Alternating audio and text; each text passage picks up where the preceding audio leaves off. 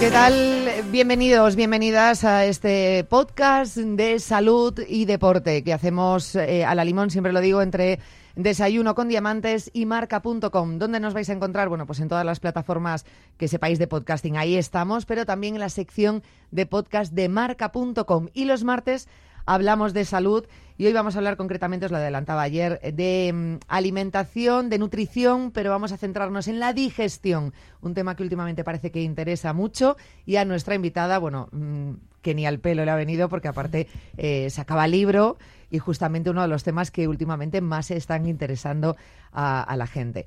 estamos con Ángela Quintas, ya ha estado con nosotros en otra ocasión aquí en, Marca y bueno, para mí es un placer que vuelva a estar con nosotros. ¿Qué tal Ángela? Buenos ¿Qué tal? días. Buenos días. Es nutricionista, aparte es docente, es codirectora en la cadena SER de BioK, a Vivir que son dos días, que también participas, eh, es asesora nutricional de distintas películas de gran éxito, es decir, que tu agenda eh, yo no sé si tienes agenda, Ángela.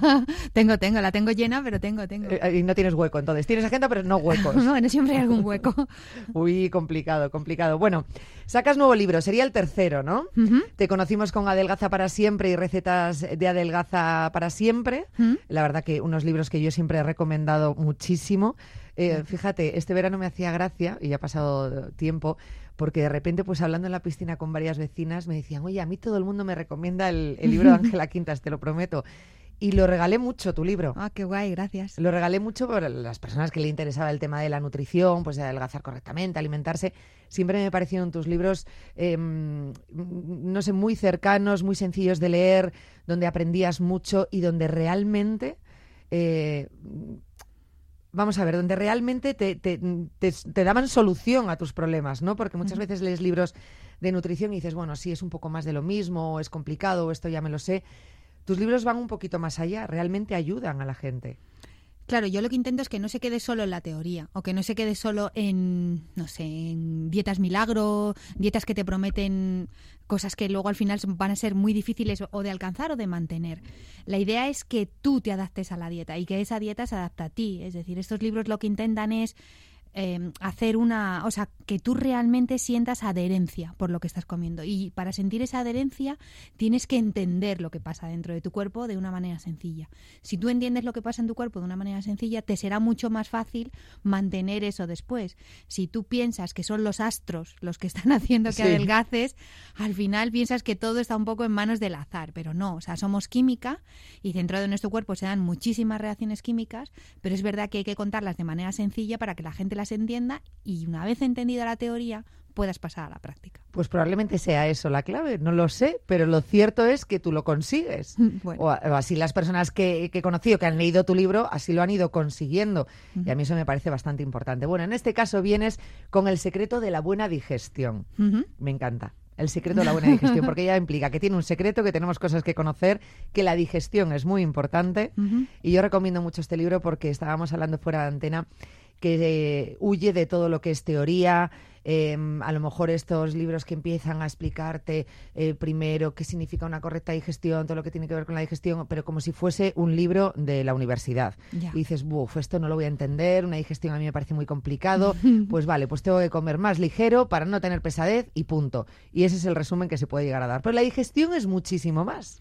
Claro, sí, como te comentaba antes, o sea, a mí me ha costado mucho conseguir el tono de este libro, porque yo me tenía que poner del lado de la gente que lo iba a leer. Es decir, dentro de nuestra digestión hay mil reacciones químicas, es un proceso muy complicado. Yo que soy química, tenía que sintetizar mucho eso, sobre todo para que la gente no dijera, qué rollo, qué es esto. Entonces me costó mucho tiempo conseguir el tono. Una vez que conseguí el tono, dije, vale, el tono lo tenemos, ahora necesito meter anécdotas. Entonces he ido mezclando casos que yo me he ido encontrando en la consulta junto con anécdotas que hemos ido encontrando a lo largo de la historia o con cosas curiosas comparándonos con animales. ¿Para qué? Para que aquello no sea lo que decíamos antes, ¿no? Un libro de ciencias o una clase magistral en la universidad. Y bueno, lo más difícil para mí fue eso, conseguir el tono del libro. Bueno, pues lo has ido consiguiendo porque, bueno, vas leyendo el libro, da igual si lo vas siguiendo desde el principio, capítulo por capítulo, que si vas viendo, bueno, pues algún tema que en ese momento te pueda interesar más, pues porque crees que de esa manera lo vas a entender mejor, da igual cómo lo leas, que desde luego lo, lo que decíamos al principio lo has ido consiguiendo. Em, Ángela, ¿por qué es importante una correcta digestión, una buena digestión? Pues mira, porque es algo que hacemos como poco tres veces al día y que es una gran desconocida. O sea, nosotros elegimos los alimentos que vamos a comer, vamos al mercado, los compramos, los cocinamos, los metemos en la boca los masticamos, ahí empieza una primera parte de una digestión mecánica, pero también ya empieza una digestión química gracias a la saliva. De nosotros en la saliva tenemos dos enzimas, la milasa salival y la lipasa salival, que ya empiezan a digerir ese alimento. De repente hacemos el acto de deglución y ya no tenemos ni idea de lo que pasa adentro. Ya nos olvidamos. Nos olvidamos, es que no, no tenemos ni idea, es como si fuera, pues no sé, ahí pasa algo hasta que, fíjate, el proceso de la digestión ya solamente dura entre 31 y 35 horas, que es muchísimo tiempo. Pues durante esas 31 a 35 horas hasta que ese alimento vuelve a salir, no tenemos ni idea de lo que pasa, pero sí que es verdad que puede producirnos muchas molestias. Podemos hincharnos, podemos sentir pesadez, reflujo, diarreas, estreñimientos. O sea, nuestra, digestión nos está dando señales de que algo está funcionando mal, pero nosotros a veces no tenemos ni idea de qué es lo que está pasando en, nuestro interior. Incluso puede ser que a veces no tengamos, no estemos haciendo las cosas eh, correctamente, al principio no tengamos síntomas o, o no tengamos, el cuerpo no nos dé pistas que algo no esté funcionando y realmente lo estemos haciendo mal y luego ya sea peor, ¿no? Porque entiendo que esto mm, no es de repente, bueno, hoy he comido mal, he hecho una mala digestión y ya se acabó, sino que si lo hacemos durante mucho tiempo, Claro, mira, hay, hay, nosotros podemos relacionar que algo está funcionando mal con dos tipos de síntomas. Hay unos síntomas que son claros, ¿no? Si yo tengo diarrea, estreñimiento, hinchazón, reflujo, rápidamente voy a pensar que mi tracto digestivo está sufriendo un problema. Pero luego hay muchas otras patologías que yo nunca relacionaría con la digestión, ¿no? Cuando, fíjate, nosotros dentro de nuestro cuerpo lo que tenemos son bichitos, es decir, es nuestra microbiota, que es lo que antes se conocía como flora intestinal. Pues una alteración en esa microbiota, es decir, que esa microbiota salga del equilibrio, que se ponga en disbiosis, puede producir patologías, más que patologías, síntomas que yo nunca hubiera relacionado con una alteración en mi, en mi, en mi microbiota. Por ejemplo, manchas en la piel, dolor de cabeza, eczema, dolor en las articulaciones no tengo por qué relacionarla. Entonces, por ejemplo, en el libro cuento un caso que a mí me llamó mucho la atención, que era una chica muy joven que tenía dolores de cabeza continuos. Había ido al neurólogo, le habían hecho pruebas, no encontraban absolutamente nada. Y fíjate, nosotros tenemos microbiota desde la boca hasta el ano, es decir, tenemos microbios durante todo el recorrido. Pues esta chica lo que le había pasado era que te había llevado brackets durante un tiempo mm, muy elevado. Sabes que los brackets ahora la gente se los pone de mayor. Sí. No había seguido unas medidas higiénicas correctas, entonces su microbiota bucal, lo que se conoce como biofilm estaba alterada. Y esa microbiota bucal era la que le estaba produciendo esos dolores de cabeza.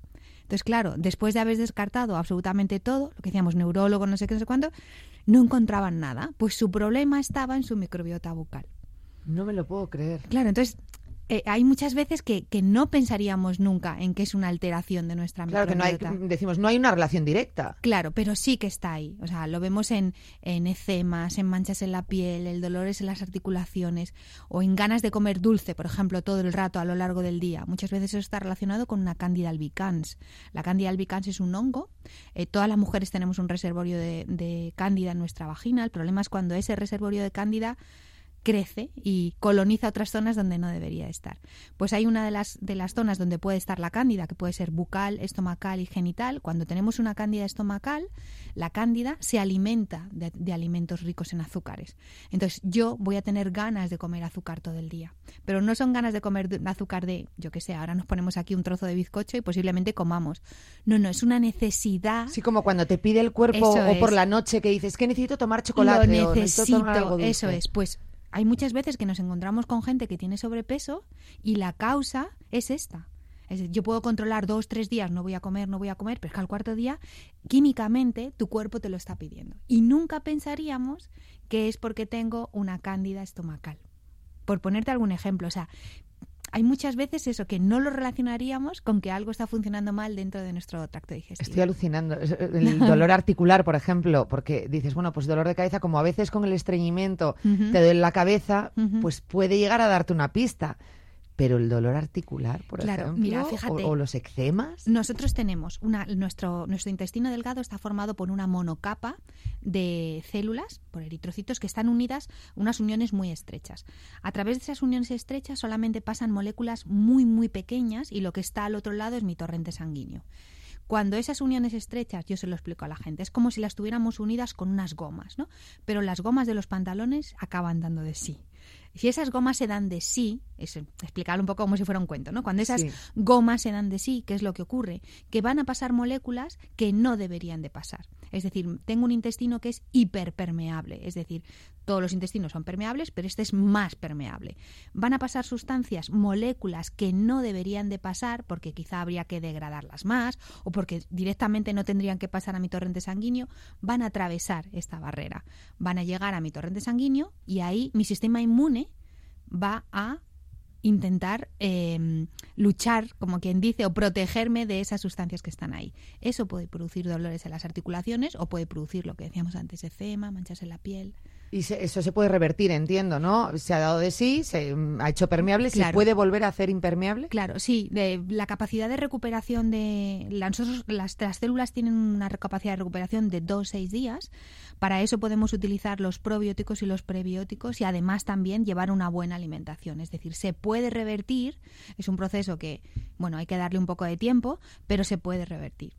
Cada caso es un mundo, ¿eh? O sea, estamos hablando un poco, estamos Sí, generalizando. de ¿no? manera general siempre Eso es, decimos. sí. Pero cada caso es un mundo. Pero sí que es verdad que cuando nosotros nos encontramos un intestino que está hiperpermeable y que además tiene una disbiosis, es decir, que no tiene los bichitos adecuados en el sitio adecuado, eh, el, el proceso de recuperación puede ser largo, pero hay muchos casos en los que se consigue. Estoy alucinando, de verdad. ¿eh? Y hemos empezado. Dios mío, todo lo que tenemos que aprender. Bueno, todo esto lo vamos a encontrar mucho más ampliado el tema en el secreto de la buena digestión. Eh, entonces entiendo, obviamente, que nosotros sí podemos hacer algo por una correcta alimentación, como puede ser alimentarnos bien. Eh, empezando desde pequeños, porque los niños también hacen una, tienen que realizar una o tener una correcta digestión y eso también depende de los padres, ¿no? Claro, Cuanto fíjate. antes se empiece o se eduque el cuerpo para una buena digestión, será mejor. Sí, o sea, es muy importante, o sea, lo que nosotros podemos hacer, lo que decimos, ¿no? La hora de elegir los, los alimentos, la hora de dedicarle tiempo suficiente a masticar, tener una buena rutina a la hora de ir al baño, ¿no? Todas esas cosas nos van a ayudar.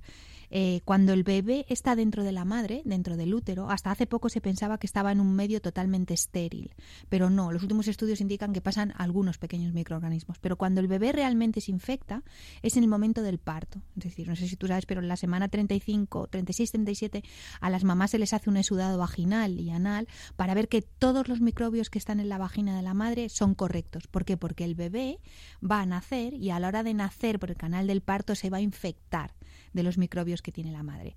Cuando el bebé nace, tiene ya unos pocos de, victorios, de, microbios de la madre. Luego, además, con la leche materna, la mamá le va a pasar más, el ambiente y tal. Y más o menos cuando llega a los 3-4 años, su microbiota ya está estable. Es decir, los bichitos que tiene dentro ya son más, van a permanecer estables hasta más o menos los 65 años. Eh, si no pasa nada, es decir, si no hay nada que lo altere. Es muy importante cómo se produce esa primera implantación de la microbiota.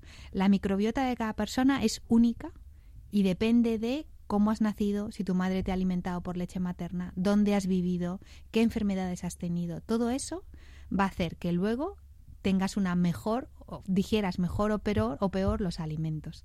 Entonces, fijaros si es importante desde el momento del parto. Estamos yendo mucho más atrás. Claro, incluso antes del parto, es decir, preparar tu cuerpo para, para, bueno, pues porque al final, efectivamente, o sea, el niño si está dentro de tu cuerpo, pues está cogiendo todo. Mm. Si tú le metes porquería, pues el niño entiendo que también cogerá esa porquería Claro. y, y habrá, pues, pues, bacterias que sean buenas, pero otras son malas. Claro, bueno, de- cuando está dentro ¿No? de cuando está dentro de la, de la placenta muy poquitos eh, microorganismos eh, pasan. Por ejemplo, hemos tenido este verano el caso de la listeriosis que sí que se vio que atravesaba placenta, pero muy poquitas cosas. Realmente el momento en el que el bebé se infecta Es es el momento momento del de- parto. Por eso tenemos que estar seguros que todos los microorganismos que la mamá tiene en la vagina son correctos.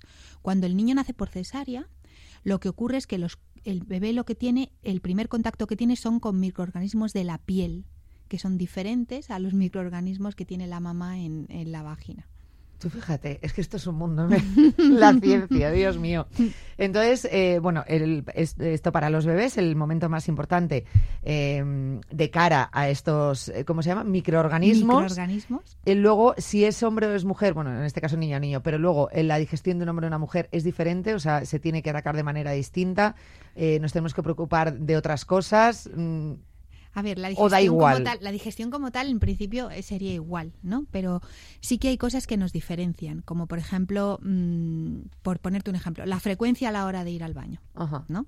Eh, en el libro cuento un caso que a mí me llamó mucho la atención, que era una chica que bueno, iba al baño, ella no le había dado importancia a esto, hasta que se fue a vivir con su novio. Y su novio era como un reloj, iba todos los días nada más levantarse. Y ella empezó a plantearse que lo suyo estaba mal. Entonces, ¿qué hizo? Pues fue al herbolario y se empezó a tomar laxantes. ¿Qué ocurría? ¿Qué, es, qué es normal? Entonces hay un, hay un grupo donde se reúnen, una ciudad que es en Roma, donde se reúnen gente que está especializada en este tipo, en este tipo de, de bueno, pues eh, gastroenterólogos que han sacado el criterio de Roma, llamamos por el criterio de Roma 4, en el que dicen que es normal. Y ellos han llegado a la conclusión que es normal ir tanto una o dos veces al día como tres veces por semana. Vale, como siempre se ha dicho, es que si no vas todos los días al baño. Claro, ese es el problema. Que las mujeres solemos ser mucho más estreñidas que los hombres. Pero ¿qué ocurre? Que nosotras nos, nos, regulamos mucho por los ciclos hormonales. Antes, durante y después de la menstruación solemos ir más y luego puede ser que tengamos ahí unos días en los que vaya menos. Todo entra dentro de la normalidad. Lo que no podemos hacer es abusar de laxantes para ir al baño. Si nosotros necesitamos laxantes para ir al baño es que algo está pasando. Lo primero que tengo que hacer es revisar mi alimentación que tenga suficiente cantidad de fibra, que tenga agua, que esté hidratada, que haga deporte, si eso sigue, vemos que está todo bien, habrá que ver nuestra microbiota por si hay algo que está alterado. Pero todo, o sea, hasta tres veces por semana entra dentro de la normalidad. Si yo abuso de los laxantes, puede ocurrir que tenga problemas, por ejemplo, a la hora de absorber el calcio, de absorber el hierro o incluso algunas vitaminas liposolubles. Vale, vale, vale, vale. Fíjate. Hasta eso somos distintos, Dios mío. Em, eh, has dicho al principio que nosotros no sabemos, no entendemos lo que ocurre, es verdad, dentro de nuestro cuerpo. Quizá eh, lo único cuando comemos, pues sabemos lo que estamos, cómo nos estamos alimentando, si correctamente o no podemos tener una pista, pero hasta que no vamos al baño, por ejemplo, eso nos daría una pista de si estamos teniendo una correcta digestión o no, si antes no hemos tenido síntomas previos. Con lo cual es bueno hacer una lectura de, nuestra, eh, de nuestras heces, no a lo mejor como un profesional, pero sí saber por lo menos unas nociones básicas de cómo son nuestras heces para, para saber que está todo funcionando correctamente. En el libro he, dedicado todo un capítulo a las este cacas, así, tal cual para no ponerle nombres. No, no, es que son las cacas. Claro, ¿por qué? Porque es muy importante. Nos dan muchísima, muchísima información. Fíjate, a lo largo de la historia eh, había un personaje que a mí me hizo mucha gracia cuando empecé, que era el Bruno Stoll, que era el novio del taburete, que lo que hacía era, en los siglos XVI y XVIII, en la corte inglesa, estar al lado del rey y ver lo que hacía el rey. ¿Por qué? Porque antes no había analíticas como tenemos ahora. Esto era un muy buen indicativo.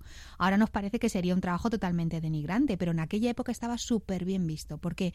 Porque estaba cerca del monarca, el monarca le contaba cotilleos y además casi siempre acababan teniendo un buen puesto, un ministerio, un no sé qué, un no sé cuánto. Todo por las cacas. Todo por las cacas. Hoy en día es verdad que no lo tenemos fácil. ¿Por qué? Porque nosotros aquí en España, en concreto, utilizamos un modelo de váter que es el modelo francés. El modelo francés tiene el agujero colocado en la parte posterior, de tal manera que muchas veces las heces se van sin que ni siquiera podamos verlas. El hecho de ver unas heces, vamos a ponernos en el peor caso. Eh, hay muchos casos en los que se ha podido detectar un cáncer de colon en un estadio muy temprano porque el paciente ha podido ver eh, sangre en las heces. No siempre que hay sangre quiere decir que tengo un cáncer de colon, ¿vale? Claro, porque puede ser unas hemorroides, puede ser unas hemorroides. Claro, pero sí que es verdad que si yo miro me puede ayudar a darme cuenta de que algo está funcionando mal. Por ejemplo, si tengo heces muy líquidas, pues quizá el tránsito está siendo demasiado rápido. Si todo lo contrario, tengo heces muy duras, pues quizá no estoy bien hidratado o no estoy consumiendo suficiente cantidad de fibra. Si, por ejemplo, flotan, pues podría ser un indicativo que no estoy digiriendo bien las grasas o que tengo un defecto, una baja concentración de serotonina. O sea, que sí que es verdad que me pueden dar pistas sobre que algo no está funcionando bien. O sea que lo correcto ahora, por el modelo de baño que tenemos, es a lo mejor eh, poner un, papel. Bueno, pero ahí no veríamos si flota o no. Claro, no. Quiero decir, A para ver. poder ver un poco. Hombre, no siempre se van. Claro, eso, eso- eso también es verdad. no siempre se van. Pero es verdad que hay otros modelos de váter, por ejemplo, está el anglosajón en el que está lleno de agua, entonces eh, es más fácil. Y luego hay otro, otro modelo que es el que se utiliza en la zona del norte de Europa, en el que el agujero está en la parte delantera y ahí siempre se ve. Entonces, bueno, nosotros el que tenemos aquí es como... O sea, has tenido que estudiar hasta los baños para escribir este claro, libro. claro, está todo pensado. Me imagino haciendo el tour por, por las tiendas de baños a ver cuál el baño correcto y el perfecto, ¿no? Claro, por ejemplo, muy importante la postura a la Ah, hora de ir Siempre al se ha baño. hablado mucho de eso, el tema de la postura. Bueno, últimamente voy leyendo algo Sí. sobre el tema. Muy importante. Que Mira, no puedes encogerte, o si tienes que hacerlo recto, o que Claro. lo ideal serían cuclillas, no lo sé. Claro, fíjate, nosotros tenemos un músculo que tiene un nombre súper bonito, se llama el músculo puborectal. Este músculo lo que hace es que a nivel de la azada eh, se encuentra rodeando la parte del final del intestino grueso. Cuando nosotros tenemos las piernas colocadas en la posición normal en la que todos vamos al baño, ¿no? Casi, o sea, como si estuvieras sentado en una silla, este músculo puborectal tira hacia atrás de tu intestino grueso de tal manera que produce una curvatura. Esa curvatura lo pone más difícil. Si nosotros elevamos los pies colocándonos encima de una caja, de un banquito, o yo si digo, si quieres darle glamour con unos tacones, ese músculo puborectal deja de hacer esa lazada, o sea, está rodeando pero no está tirando, de tal manera que conseguimos la Que salga verticalidad. más, más recta. Claro, ¿no? tenemos la verticalidad total y es mucho más fácil. No sé si, a ver, la gente que tiene niños se habrá dado cuenta que un niño, un bebé, cuando ya empiezan a caminar y tal, cuando van a hacer caca, siempre se ponen en cuclillas. Sí. Siempre. ¿Por qué? Porque esa es la postura natural en la que todos deberíamos, deberíamos ponernos. Yo en el libro Anda. cuento el caso de una amiga eh, que es farmacéutica, que ha vivido muchos años en China, que me decía, Ángela, en China no vendemos laxantes. Y yo le decía, ¿pero por qué? Me decía, pues porque todo el mundo está a cuclillas. Todo el rato. Esperan el autobús en cuclillas, llegas a su casa y te reciben tomando un té siempre en cuclillas, dice, entonces aquí, la verdad, yo ella pensó, yo creo que debe ser por esto. Empezamos a investigar y es verdad que, claro, que en esa posición, la posición de cuclillas, este músculo no está tirando hacia atrás como si fuera un lazo. De tal manera que tenemos la verticalidad en nuestro intestino grueso y eso facilita mucho la hora de ir al baño. O sea, que es lo que deberíamos hacer todos, o ponerte un poco en puntillas, o poner, pues, Claro, pues, un cajoncito, la- el cajoncito. típico escalón que tenemos en casa para llegar a las cosas altas de la cocina. Pues con eso Fíjate. Más correctamente para, para ir al baño y para ayudar, porque es más, cuando por ejemplo tienes, eh, eso me lo decía mi abuela y luego me- mi madre, y siempre me lo dice, eh, cuando estás pesado, tienes gases o no puedes ir al baño, te dice, siéntate en el baño y hazte así como masajes en la rabadilla, encima de- Sí. del culete. Sí. Y dale, dale, dale. Y eso, y al final, bueno, pues si tienes gases terminas ayudando, a lo mejor a ir al baño. Quizás sea por eso, porque al ponerte en esa Ese situación... truco no lo conocía, pero puede ser. pero termines Si ayudando. elevas, claro, si elevas un poco las rodillas, seguro. Porque otra cosa, estamos hablando de las cacas, pero los gases también es importante.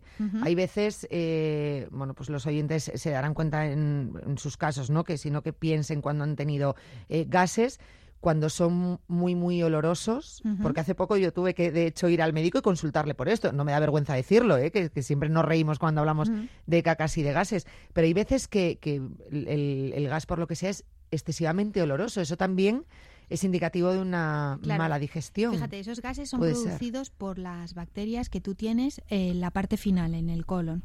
Por ejemplo, si yo consumo un alimento que tiene mucho azufre, es decir, mucha carne, tal, puede ser que nuestras heces sean más, que tengan un olor más fuerte. Eh, hasta hace poco ha sido muy difícil saber la composición que tenían los gases, muy muy difícil. En el libro también cuento cómo se hizo por primera vez, que fue gracias a un Me encantó pantalón. ese capítulo, por favor, cuéntalo que lo leí. gracias a un pantalón en el que se puso, bueno, se llamaba el recolector de pedos y que de esa manera se puso, se pudo analizar. Luego también lo pasé muy bien escribiendo un- un- una parte del capítulo en el que hablamos de los pedos espaciales. ¿Qué es- ¿Cuáles son esos? Claro, No los- leído todavía. ¿Qué hacen los astronautas cuando están en una nave? Aquello no se puede ventilar. Es verdad. Es un problema, claro. Ah. y ahí lo cuentas. Ahí lo cuento. Ellos llevan un filtro especial que lo que hace es recoger eh, los gases. Porque claro, imagínate, tú en tu casa dices ventilo, pero una nave espacial como que lo tienes más difícil. Madre mía. No me lo quiero perder. Es, es- es- es que es curioso, es verdad, nunca había pensado en ese Claro, tema. claro, Es tremendo. Bueno, pues los gases es importante también y es indicativo. En cual- en cuanto veamos que, que o tanto las cacas como los gases no pues tienen un, olor distinto o una apariencia distinta, bueno, pues consultar eh, con nuestro médico. Últimamente también se escucha mucho el tema de las intolerancias. Parece que cada vez hay más intolerancias, pues no sé, a la lactosa o alergia al gluten. O... ¿Esto a qué se debe? ¿También es con la digestión porque hacemos las cosas mal? ¿Algo ha cambiado en nuestra alimentación? No lo sé. Mira, habría que diferenciar primero entre intolerancia y alergia, porque son dos cosas diferentes. En la alergia, nuestro sistema inmune está ahí, o sea, se pone en alerta. En el caso de las intolerancias, no. Por ejemplo, ahora está muy de moda hablar de que la leche deberíamos de quitarla. Y también la gente lo que argumenta es somos el único eh, mamífero que sigue tomando leche en edad adulta. Correcto. ¿Qué pasa? Que nosotros nos hemos adaptado, es decir, nosotros hemos generado más cantidad de esa enzima que se llama lactasa, que es la que va a romper el azúcar de la leche, que es la lactosa. Eh, ¿Por qué está pasando esto? Pues realmente eh, hay bastantes teorías que dicen que es porque nuestra microbiota está alterada. Es decir, cada vez vemos, yo por ejemplo que tengo niños pequeños, yo recuerdo cuando era cuando iba a clase, a lo mejor había uno que tenía intolerancia a algo, pero ahora es una pasada. Ahora o sea, en clase de mi hijo hay como de 30 a 10 que tienen intolerancia a algo. Realmente se relaciona con la cantidad de partos que está habiendo por cesárea, la cantidad de medidas higiénicas que estamos siguiendo con los niños. Ahora todas las mamás llevamos toallitas en el bolso en cuanto que tal, ya le estamos limpiando con la toallita, no les dejamos que bajen al que, que, que jueguen, que se manchen. Todo eso hace que su microbiota cada vez sea más diversa y que sea mejor. Y es verdad que vivimos todos un poco como, ¿no? Como les bañamos todos los días, tienes un bebé en casa, si no le has sacado a la calle, le estás limpiando el culete todo el rato, le tienes que bañar y luego darle bien con jabón, pues como que no tiene mucho sentido. Entonces hay teorías que dicen que esa puede ser la, la razón por la que cada vez tenemos más intolerancias.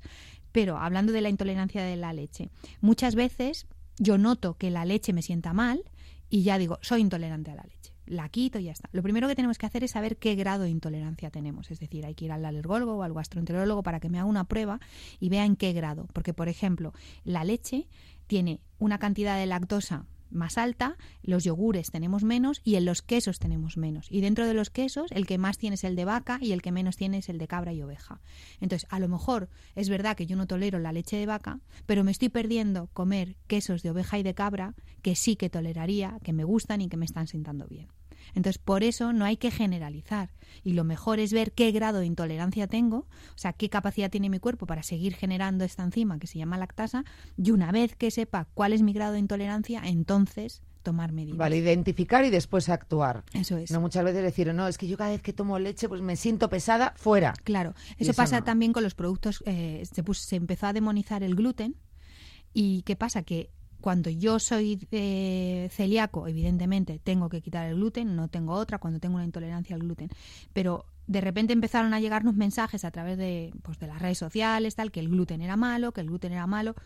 Eh, si tú vas a quitar el gluten y a cambio vas a empezar a tomar, el gluten piensa, piensa que es un aglutinante que hace que la textura del bollo, de un pan, sea mejor. Si tú tienes que quitar ese gluten, tendrás que añadir otras cosas, que es lo que hace la industria, que añade grasas, añade azúcares. Por un lado estás quitando el gluten, pero por otro lado estás tomando productos ultraprocesados llenos de grasas que no son saludables y de azúcar que no son en, cantidades eh, altas. Entonces, a ver, si tú eres celíaco, evidentemente lo tienes que quitar, pero si no, mira muy bien qué es lo que, por qué lo vas a sustituir si realmente has decidido eliminar ese gluten. Claro, tendemos mucho a eliminar eh, alimentos, siempre, no sé. Sí, ahora, todos somos también, a demonizarlos también, ¿no? Y, además es que nos llegan mensajes, por ejemplo, en el libro también intento eh, echar por tierra algún mito, como por ejemplo ahora está muy de moda lo del agua con limón. Cierto. Que se le dan casi propiedades mágicas, ¿no? Totalmente. Es como si fuera un, no sé, un, no sé, un lavavajillas, ¿no? Sí, Desayuna agua con limón, que eso te va a limpiar todo el organismo. Sí, incluso va a disolver la grasa. ¡Qué maravilla! Ojalá lo hiciera.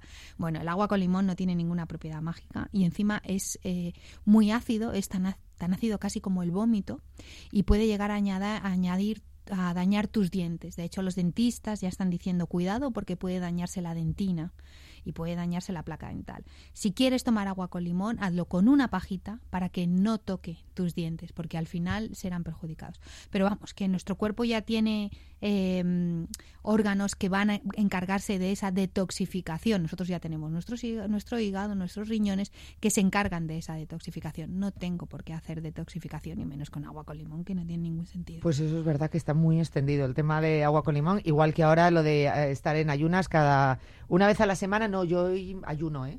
Yo hoy ayuno, no como nada y todos los lunes voy a ayunar yo creo que esto tampoco ni para la digestión ni para el correcto funcionamiento puede ser bueno, no lo sé, ¿eh? pero sobre todo porque lo hacemos de manera descontrolada, puesto que no lo lleva un médico. A lo mejor viene un médico, un nutricionista y dice, no, bueno, es bueno en tu caso. Claro, habría que ver cada caso concreto. Claro. Habría que ver cada caso concreto. Yo personalmente no soy capaz de ayunar. Es que de ayunar y de hacerlo sin, sin... Tú en tu caso sabes. Ya. Pero alguien que no tenga ningún tipo de información ni nada y que de repente se hay que tener muchísimo cuidado con estas cosas. Hay que tener cuidado. Siempre, siempre con un especialista. Eh, pesadez de estómago, reflujo, que muchas veces son, suelen ser nocturnos los reflujos. Te acuestas y de repente como que te sube un ácido, que, que, que, lo pasas fatal. Todo eso, si llevamos una alimentación correcta y cuidamos ¿no? los microorganismos... Se pueden mejorar. Se puede mejorar. Siempre acudimos al especialista. Claro, para eso están. Por favor. Y si no, a tu libro, que aquí lo explicas todo. Eh, de verdad, El secreto de la buena digestión, Ángela Quintas. Yo creo que este libro lo debería tener todo el mundo y consultarlo, sinceramente. Repito, me paso con el primero y con el segundo tuyo, sobre todo con el primero que era donde más aprendíamos, en el segundo nos venía muy bien para las recetas. Eh, este a todo el mundo se lo recomiendo. Fíjate, estoy abriendo aquí, nos hablas hasta de la vitamina D, que también está muy de moda. Todo pasa por una correcta digestión. La mejor manera de entenderlo y de hacerlo bueno, pues sabiendo todo esto, el secreto de la buena digestión con Ángela Quintas, de Editorial Planeta, vamos a decirlo. Eh, aprende a entender tu cuerpo. Ángela, me encantaría que volvieses a estar con nosotros en un tiempo, porque siempre aprendemos un montón contigo, la verdad que es una maravilla.